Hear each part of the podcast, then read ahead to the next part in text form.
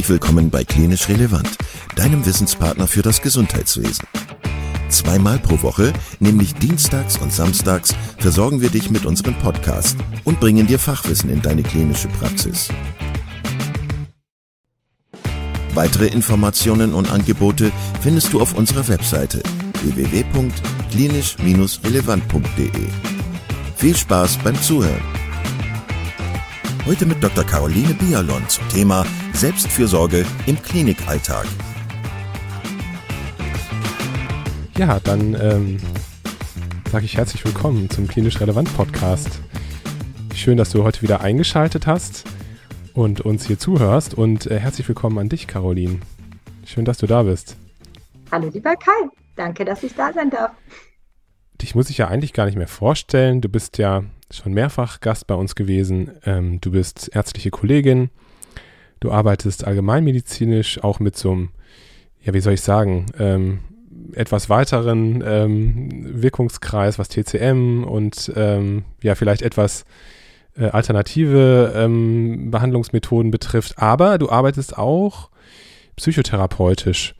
Und ähm, da möchte ich dich heute ein bisschen anzapfen, dein Wissen. ähm, es soll heute gehen um das Thema Selbstfürsorge in der Klinik. Und äh, das hat den Hintergrund, dass äh, das ist ja wahrscheinlich für viele jüngere Kollegen, ähm, wenn sie in die Klinik kommen, doch auch manchmal ganz schön schwer ist, ähm, auf sich Acht zu geben. Äh, wir alle kennen das äh, im Alltag, äh, dass wir die Visite schaffen müssen, wir müssen die Arztbriefe schaffen, wir müssen äh, mit dem Oberarzt sprechen, wir müssen mit den Angehörigen sprechen, wir müssen die Pflege äh, auch natürlich im Blick haben und mit denen sprechen. Und irgendwie muss man ja auch noch zurechtkommen. Das ist ja was, was häufig so ein bisschen verloren geht. Und äh, genau, darüber wollen wir heute sprechen. Ähm, und vielleicht können wir ja so ein bisschen rauskristallisieren, was es so für Strategien äh, geben könnte, um, äh, um gut auf sich selber aufzupassen in der, in der Klinik und generell so im ärztlichen Beruf vielleicht. Hintergrund ist natürlich auch, dass du ja ein Buch geschrieben hast, ähm, das sich mit dem Thema Glück äh, im Kontext mit dem ärztlichen Beruf ähm, befasst. Und ja, deswegen, ich finde, du bist prädestiniert, äh, da heute mit uns drüber zu sprechen. Cool, lange Rede, Dankeschön. lange Rede, kurzer Sinn. Äh, oder lange, langer Sinn, kurze Rede. Ähm, hast du sowas für dich? Ähm, so eine, vielleicht so eine kleine Checkliste, eine innerliche, die du so manchmal durchgehst? Oder hast du so ein paar wichtige Strategien und Tipps, für unsere Zuhörerinnen und Zuhörer, was so ähm, die Selbstfürsorge betrifft? Ja. Ja. Ja. Also das allererste ist, allererste sind die Grundbedürfnisse. Ne? Also wenn wir essen, trinken, schlafen, uns vernünftig ernähren und uns dazwischen noch bewegen, dann ist schon so viel gewonnen. Und es klingt so simpel, das aber gerade für Mediziner ist das ja schon allein das, ähm, jeder einzelne Punkt davon irgendwie oft ein Problem. Also ähm, es gibt ja auch, je nach Fachrichtung unterschiedlich stark, auch äh, gewisse Heldenideen, wie toll es ist, nicht essen zu gehen und ähm, wenig Schlaf zu brauchen oder zu äh, nutzen und ähnliches. Und effektiv, wir wissen einfach ganz viel darüber, dass es wichtig ist, genug geschlafen zu haben und ähm, genug uns bewegt zu haben und eine vernünftige Ernährung zu uns genommen zu haben. Und ich glaube, wenn wir da schon anfangen, ganz, ganz an der Basis, dann haben wir schon super viel gewonnen. Ähm, und wenn ich da noch den Punkt sogar um Achtsamkeit, Schrägstrich Meditation ergänzen würde, um einfach auch zu dem ganzen Umtrieb, zu der ganzen, ähm, ja, Stress ist immer auf so eine besondere Art bei uns belegt, aber wirklich diesen ganzen Umtrieb, dieses ganze hier und da und so ein Stück weit auch Zerstreuung, also weil eben so viele was von mir wollen und dann am besten noch mitten im Gespräch das Telefon klingelt oder sonst wie, dem was entgegenzusetzen, wo ich ähm, wirklich zur Ruhe komme, wo ich den Parasympathikus aktiviere und wirklich in diese Entspannung, in diese Zentrierung, in diese Fokussierung komme. Und ähm, ja, ich glaube, dann haben wir schon eine richtig, richtig gute Basis. Du hast es gerade selber gesagt, es ist gar nicht trivial, ne? Also, dass, äh, dass man darauf achtet, dass man zum Beispiel Mittagessen geht. Ähm, mhm. Das ist ja einfach, wenn man sich die Kliniklandschaft anschaut, dann ist das ja alles maximal äh, ja, entgegen diesen äh, Grundbedürfnissen, die wir eigentlich haben. Ähm, und mir fällt jetzt auch gerade spontan gar kein anderer Beruf ein, wo das so, wo das eigentlich so menschenfeindlich ist, wenn ich das mal so sagen darf. Ähm, es gibt bestimmt noch andere Berufe, aber ähm, äh, ne, dass man ja. wirklich dafür kämpfen muss und dass man sich eine Struktur aufbauen muss, damit man eben diese Grundbedürfnisse überhaupt ähm, befriedigen kann. Und äh, mhm. das mit dem Essen, das ist was, äh, was ganz klar ist. Und ähm, auch mit dem Trinken, auch das ist ja was, wo, wo ich schon oft ja. äh, irgendwie nachmittags festgestellt habe, dass ich noch gar nichts getrunken habe äh, oder hatte. Mhm. Und ähm, das mit der Meditation und das mit dem Entspannen und dem Parasympathikus, das ist ja auch ein guter Punkt. Dazu ist mir eingefallen, gerade, wo würde man das denn machen? Also wo ist, wo in der Klinik ist denn vielleicht ein Plätzchen, wo man das machen kann? das ist ja auch schon wieder schwierig, oder? Eigentlich nicht. Also ja, wenn du zwei Stunden meditieren möchtest in Ruhe und Stille, dann ist das schon schwierig. Und das ist dann auch richtig, dass das schwierig ist. Ne? Aber ähm, ich sag mal, drei tiefe, bewusste Atemzüge kannst du auch auf dem Klo machen. Oder einfach an deinem Schreibtisch, bevor du anfängst, Briefe schreiben.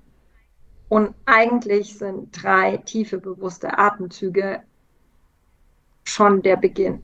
Und ich sag mal, wenn du ähm, und dann kannst du, es gibt ja auch gerade in so Apps und so gibt es ja ganz oft auch so Ein-Minuten-Dinger, Fünf-Minuten-Dinger ähm, wo man dann einfach sich daheim natürlich optimalerweise auch eine Viertelstunde, 20 Minuten mal nimmt, wo man das einfach trainiert. Also das ist ja auch was, was man einfach mal geübt haben muss und ein bisschen verstehen muss, worum es geht. Also äh, wenn jemand sagt, ja, oh, Meditation ist nichts für mich, meine Gedanken schweifen immer ab. Ja, herzlichen Glückwunsch, das ist genau die Übung. das ist ja so, wie wenn du beim Handeltraining sagst, oh ja, aber es ist immer so schwierig, den Arm hochzubringen. Ja, genau, that's the point. Dafür machst du es. Und ähm, schon allein das sozusagen jedes Mal wieder zu dem zurückzukommen. Und dafür gibt es ja einfach auch tolle geführte Meditationen oder sowas, wo man dann wirklich auch geleitet wird. Und wenn man da so seine paar Sachen hat, wo man weiß, das funktioniert bei mir gut, dann kann man sich ja auch schon so ein bisschen die klassische Konditionierung zunutze machen. Dann gibt es einfach schon, dann gehen da die ersten Sätze, die ersten Momente los und mein Inneres schaltet schon statt auf Sabbern auf Entspannen. Ne? Also das, das ist dann einfach gut. Und dann reichen oft ein paar Minuten. Und also zum Beispiel, wenn ich meine, wenn ich meine Bereitschaftsdienste habe, den ärztlichen Notdienst mit meinen zwölf Stunden, ich mache immer eine zehn Minuten Pause. Ich lege mich immer zehn Minuten hin und diese zehn Minuten müssen irgendwo drin sein. Also wenn in zwölf Stunden zehn Minuten nicht drin sind, dann habe ich mich echt schlecht organisiert. Dann ist irgendwas total schiefgegangen. Und ähm, das kann dann einmal sein, aber ähm, es, die Regel darf es nicht sein. Mir fällt noch ganz kurz als Nachgang zu dem, was du gerade gesagt hast, äh, ein, ein Spruch ein. Äh, es gibt ja diesen, diesen Merksatz, wenn du keine Zeit hast, 10 Minuten zu meditieren, dann solltest du 30 Minuten meditieren. Ja, genau. Also und da kann ich dann wieder verstehen, wenn dein Chef da dann sagt, mach das ja. doch bitte zu Hause. Nein, das aber ich finde, okay. find, das ist ein schönes, äh, schöner genau, Satz. Genau, ähm, genau. Also es ist ja auch immer so, dass ja auch zu den Zeitmanagement-Seminaren äh, die Menschen, die da absagen, sind ja häufig die, die sagen, ich habe keine Zeit, ja. Also, da weiß ich die Katze. Das heißt, das hat schon, schon eine Frage von, von äh, Priorisierung. Na klar. Na klar. Ähm, das Problem ist ja, als junge Kollegin, als junger Kollege, wenn man in so einen Klinikalltag eintaucht, dann ist es ja so häufig, dass man da so reingeworfen wird und dann ähm, ist es ja so ein bisschen wie friss oder stirb. Dann schwimmt man halt mit und macht das alles, was da so um einen herum äh, passiert und versucht das irgendwie hinzubekommen. Äh, und das ist natürlich, wenn man mhm. das schon ein paar Jahre gemacht hat, ist das ja alles so Routine und dann hat man sich organisiert und da hat man äh, dann hat man Strategien entwickelt, wie man vielleicht das alles hinkriegt, aber das ist am Anfang, ich kann mich da noch sehr gut dran erinnern, ist das extrem schwierig und mh, hm, also wenn du deine neue Stelle antrittst und dich mittags zehn Minuten hinsetzt und die Augen schließt, dann wird das wahrscheinlich auf Erstaunen ja. stoßen. Absolut. Genau, also das, das wollte ich dich auch halt fragen. Ne? Also wie, wie, wie etabliert man das? Vor allem, wenn man vielleicht ganz neu ist oder wenn man vielleicht auch den, den Job noch nicht so lange gemacht hat. Und ähm, also, ja.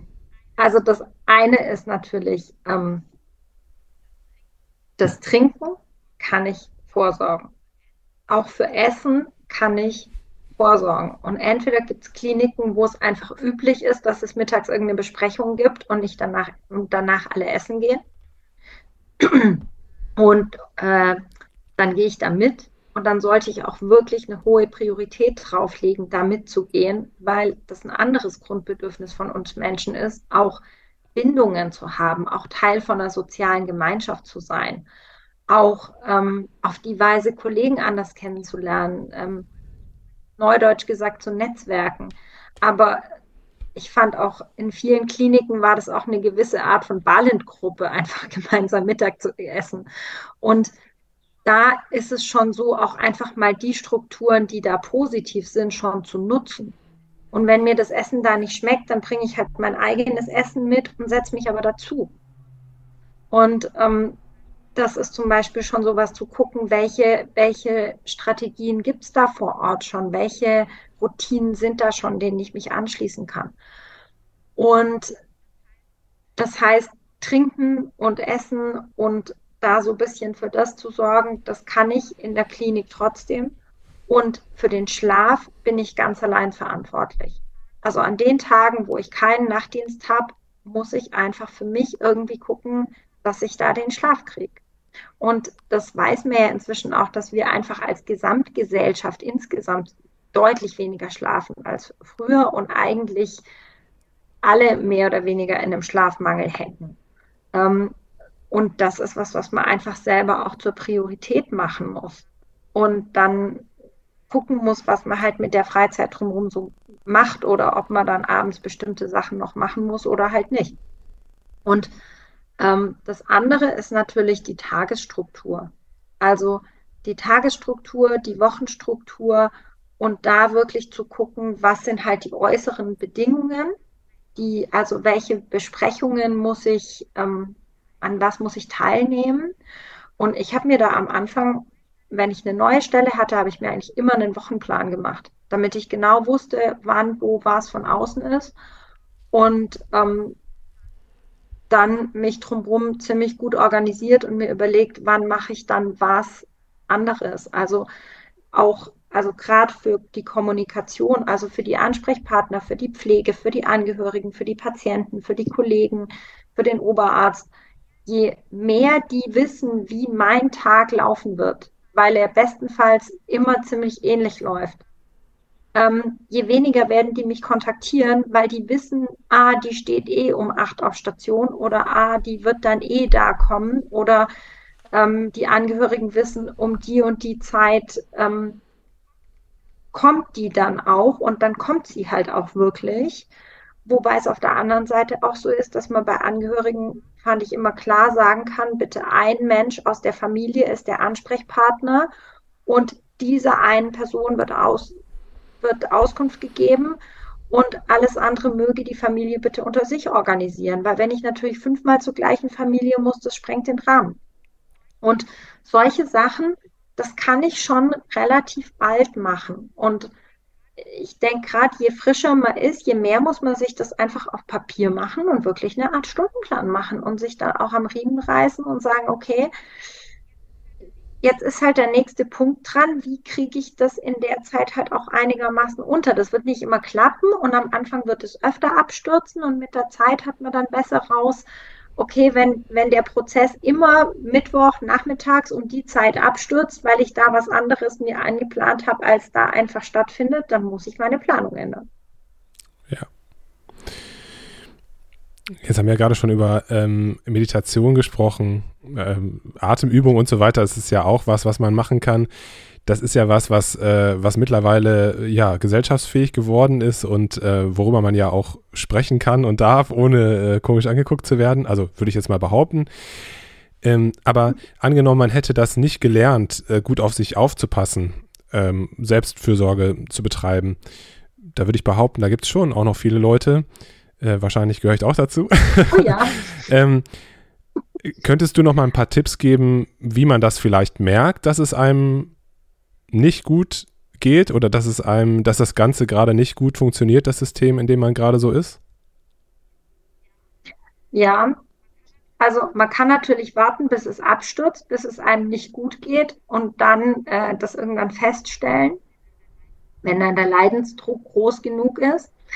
Ähm, wie du an meinem Unterton hörst, ist das nicht die Methode, die ich äh, favorisiere, sondern ich finde es eigentlich gut, wenn man also mindestens einmal die Woche sich hinsetzt und zum Beispiel das Wochenende bietet sich da an und einmal auf die neue Woche guckt, was da einen erwartet und wie man sich darauf einstellt, also schon rein praktisch, pra planerisch und andererseits auf die vergangene Woche zurückguckt und sagt, lief das jetzt gut oder lief da irgendwas nicht gut?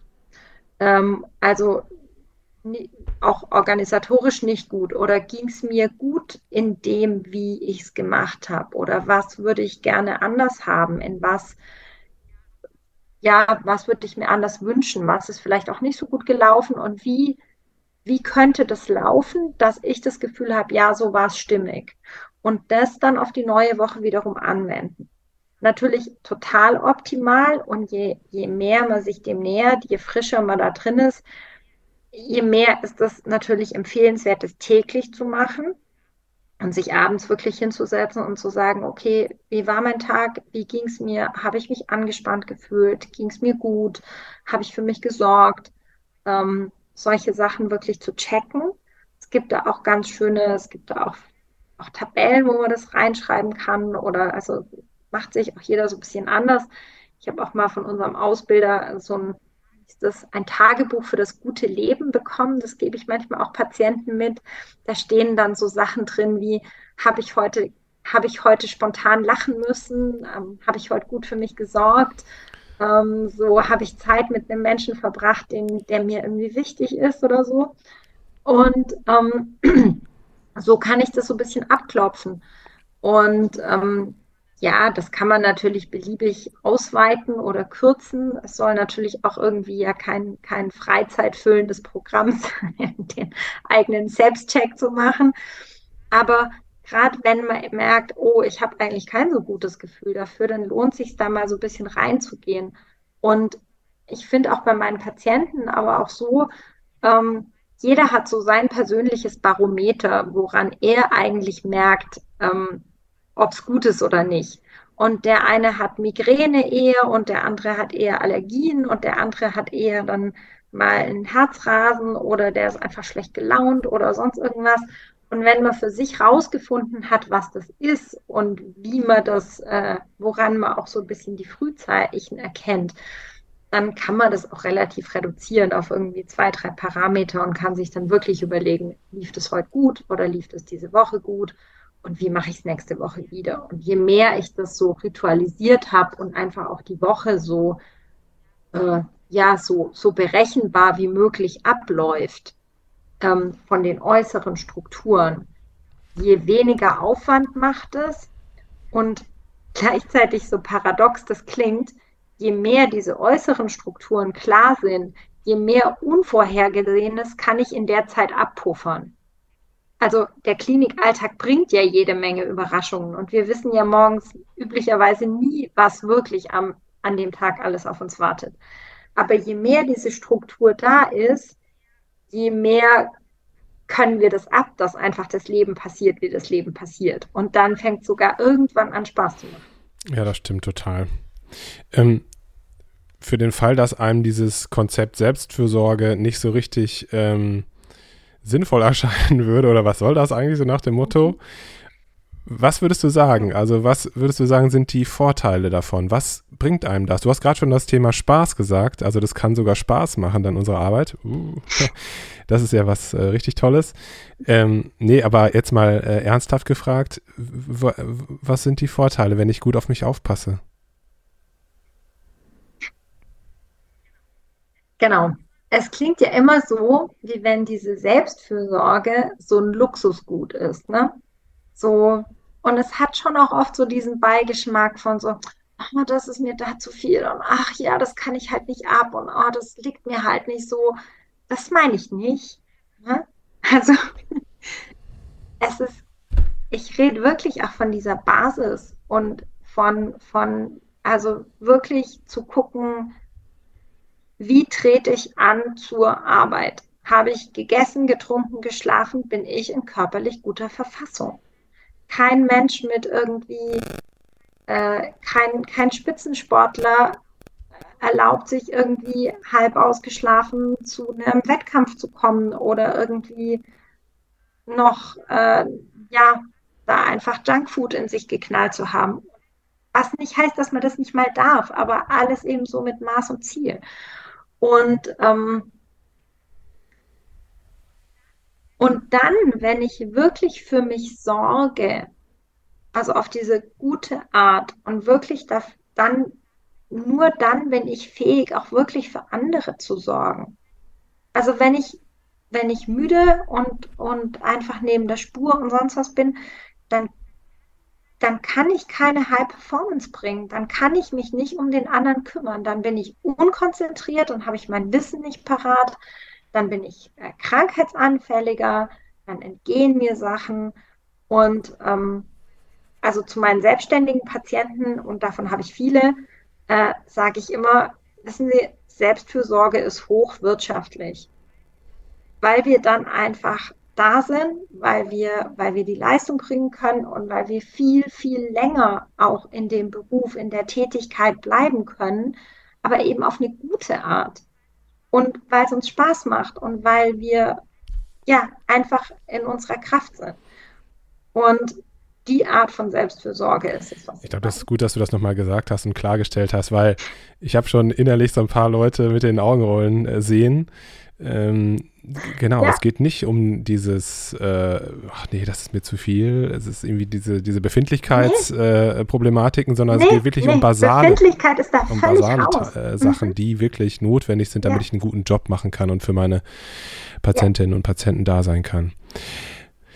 Genau. Also wir Ärzte haben schon auch manchmal äh, so, ein komische, äh, so eine komische Gegensatzpaar zwischen dem, dass wir schon wissen, dass wir ja hoch ausgebildet sind und, und wirklich da auch ganz, ganz außergewöhnliche Dinge leisten. Und dem, dass wir aber gleichzeitig glauben, dass das, was andere High Performer dann tun, um diese Performance zu halten, dass wir das aber wiederum nicht brauchen. Ja. Sehr interessante Wahrnehmung, ja. Also ja also ich sag mal, so, so, ein, so ein Jetpilot, der muss einfach dann schlafen und der muss einfach auch drahtig sein und der muss sich irgendwie, ja, äh, in, in einer gewissen Grundfitness halten. Und ähm, ja, bei uns Ärzten ist das so ein bisschen zwiegespalten oft. Caroline, zum Schluss würde ich dich gerne noch mal fragen, ähm, ob du vielleicht so ein paar Tipps für Notfallsituationen hast. Also wenn man vielleicht in der Klinik feststellen sollte, dass man gerade an so einem Punkt ist, wo man nicht mehr kann, also wo man vielleicht äh, erschöpft ist, ähm, überfahren ist von dieser ganzen, äh, von dieser ganzen Arbeit. Gibt es da so ein paar Dinge, die du vielleicht noch uns mitgeben kannst?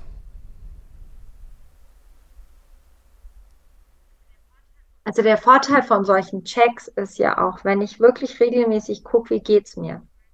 Und wenn ich mich dann auch wirklich ernsthaft darum bemühe, dass es mir gut geht und ich sehe, ich gelange da aber immer wieder an Grenzen und ich bin einfach, trotz allem ist es, läuft es einfach nicht rund und mir geht es nicht gut und ich bin erschöpft und es ist einfach die Arbeitsbedingungen sind so, dass ich da wirklich immer wieder äh, diese Grundbedürfnisse nicht erfüllen kann.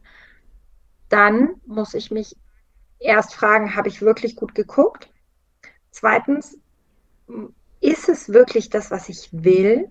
Also warum bin ich eigentlich hier? Äh, warum mache ich das, wo ich da gerade bin? Also wenn ich jetzt einfach für eine bestimmte Facharztzeit jetzt ein halbes Jahr irgendwo brauche und das ist jetzt halt erschöpfend und ätzend und sowas, dann kann sich mal für eine bestimmte Zeit lohnen, das halt runterzurocken und einfach zu sagen, jetzt mache ich das und dann ist es wieder anders. Ähm, und wenn es aber nicht ist, dann muss ich mich schon auch fragen, bin ich da richtig? Und da ist es schon auch manchmal so, dass wir uns, dass wir, glaube ich, zu wenig kreativ denken, was es alles für Arbeitsplatzmöglichkeiten gibt. Und dann muss ich mich auch fragen, muss ich jetzt an der Top-Uni in der Uniklinik jetzt gerade sein oder kann ich auch irgendwo in einem ländlichen Raum in der Klinik sein, wo es vielleicht medizinisch total interessant ist, aber es jetzt halt nicht alle daran denken, dass sie dahin wollen. Und dann können zum Beispiel die Arbeitsbedingungen da auch schon viel besser sein. Ähm, und da so ein bisschen zu gucken, ob es das dann wirklich ist. Und jetzt so ganz, ganz akut ist dann halt wirklich die Frage, wie kann ich für mich sorgen? Also wenn ich wirklich sehr erschöpft bin, dann gehe ich auch mal einfach abends um acht ins Bett. Und dann ist mir wurscht, wie die Spülmaschine aussieht, ob die Fenster geputzt sind und die Wäsche zusammengelegt ist, dann gehe ich einfach ins Bett. Und wenn die beste Party des Jahrhunderts an dem Abend startet und ich bin aber einfach fertig, dann gehe ich auch ins Bett. So. Also, und dann kann auch die Frage sein, habe ich gegessen, habe ich getrunken, habe ich ähm, irgendwie da wirklich gut für mich gesorgt oder treffe ich mich mal mit Freunden, habe ich eigentlich regelmäßig Kontakt mit Freunden, mit Menschen, die mir wichtig sind.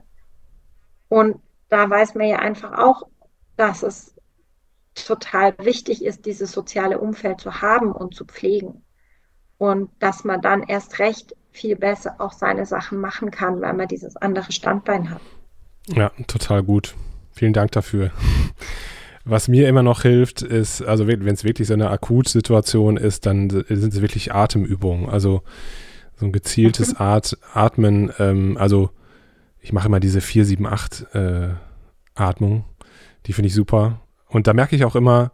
Erzähl's doch gerade nochmal. Erzähl's doch gerade nochmal für die, die es nicht kennen. Ähm, ja, das ist letztlich ähm, eine, Atemtechnik, wo man ähm, einatmet und bis vier zählt, dann die Luft anhält und bis sieben zählt und beim Ausatmen bis acht zählt, also innerlich, also still zählt. Und das muss man sicherlich, also ich muss das oft üben, aber ich merke wirklich, wie meine, ähm, wie meine Herzfrequenz runtergeht, wie mein Blutdruck mutmaßlich auch runtergeht und ähm, das musste ich üben, aber wenn ich das jetzt ein paar Mal gemacht habe hintereinander, so drei, vier Mal, diese, durch, diese Durchläufe, dann hilft mir das persönlich ganz gut. Aber ja, das ist natürlich sehr individuell, denke ich mal. Aber das. Ja, das ist, glaube ich, schon repräsentativ. Das, das auf jeden das, Fall, nein, nein. Wenn, wenn man das tut, dann hilft es Ja, ja, gut. also nee, nee, das stimmt schon. Das ist ja auch, das rate ich auch meinen Patienten manchmal, ne? wenn die so in einer Paniksituation sind oder so, dann üben wir das auch schon mal. Aber ja, ich finde, das ist eine super Sache. Das kann man, das kostet kein Geld, das kann man, äh, das kann man jederzeit machen, äh, auch auf dem Flur. Ähm, auch wenn die Leute dann vielleicht ein bisschen komisch angucken dabei.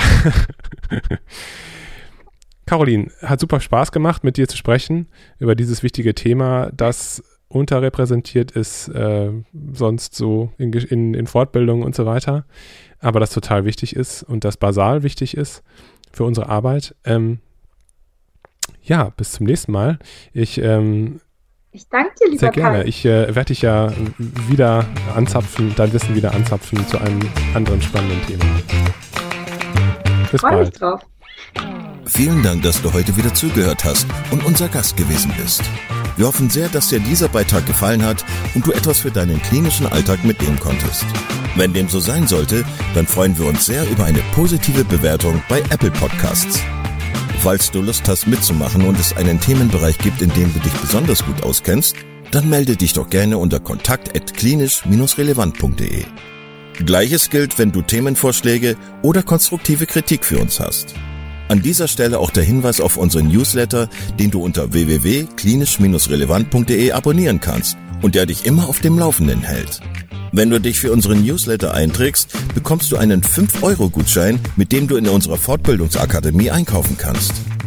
Wir wünschen dir jetzt bis zum nächsten Mal eine gute Zeit und freuen uns, wenn du bald wieder einschaltest.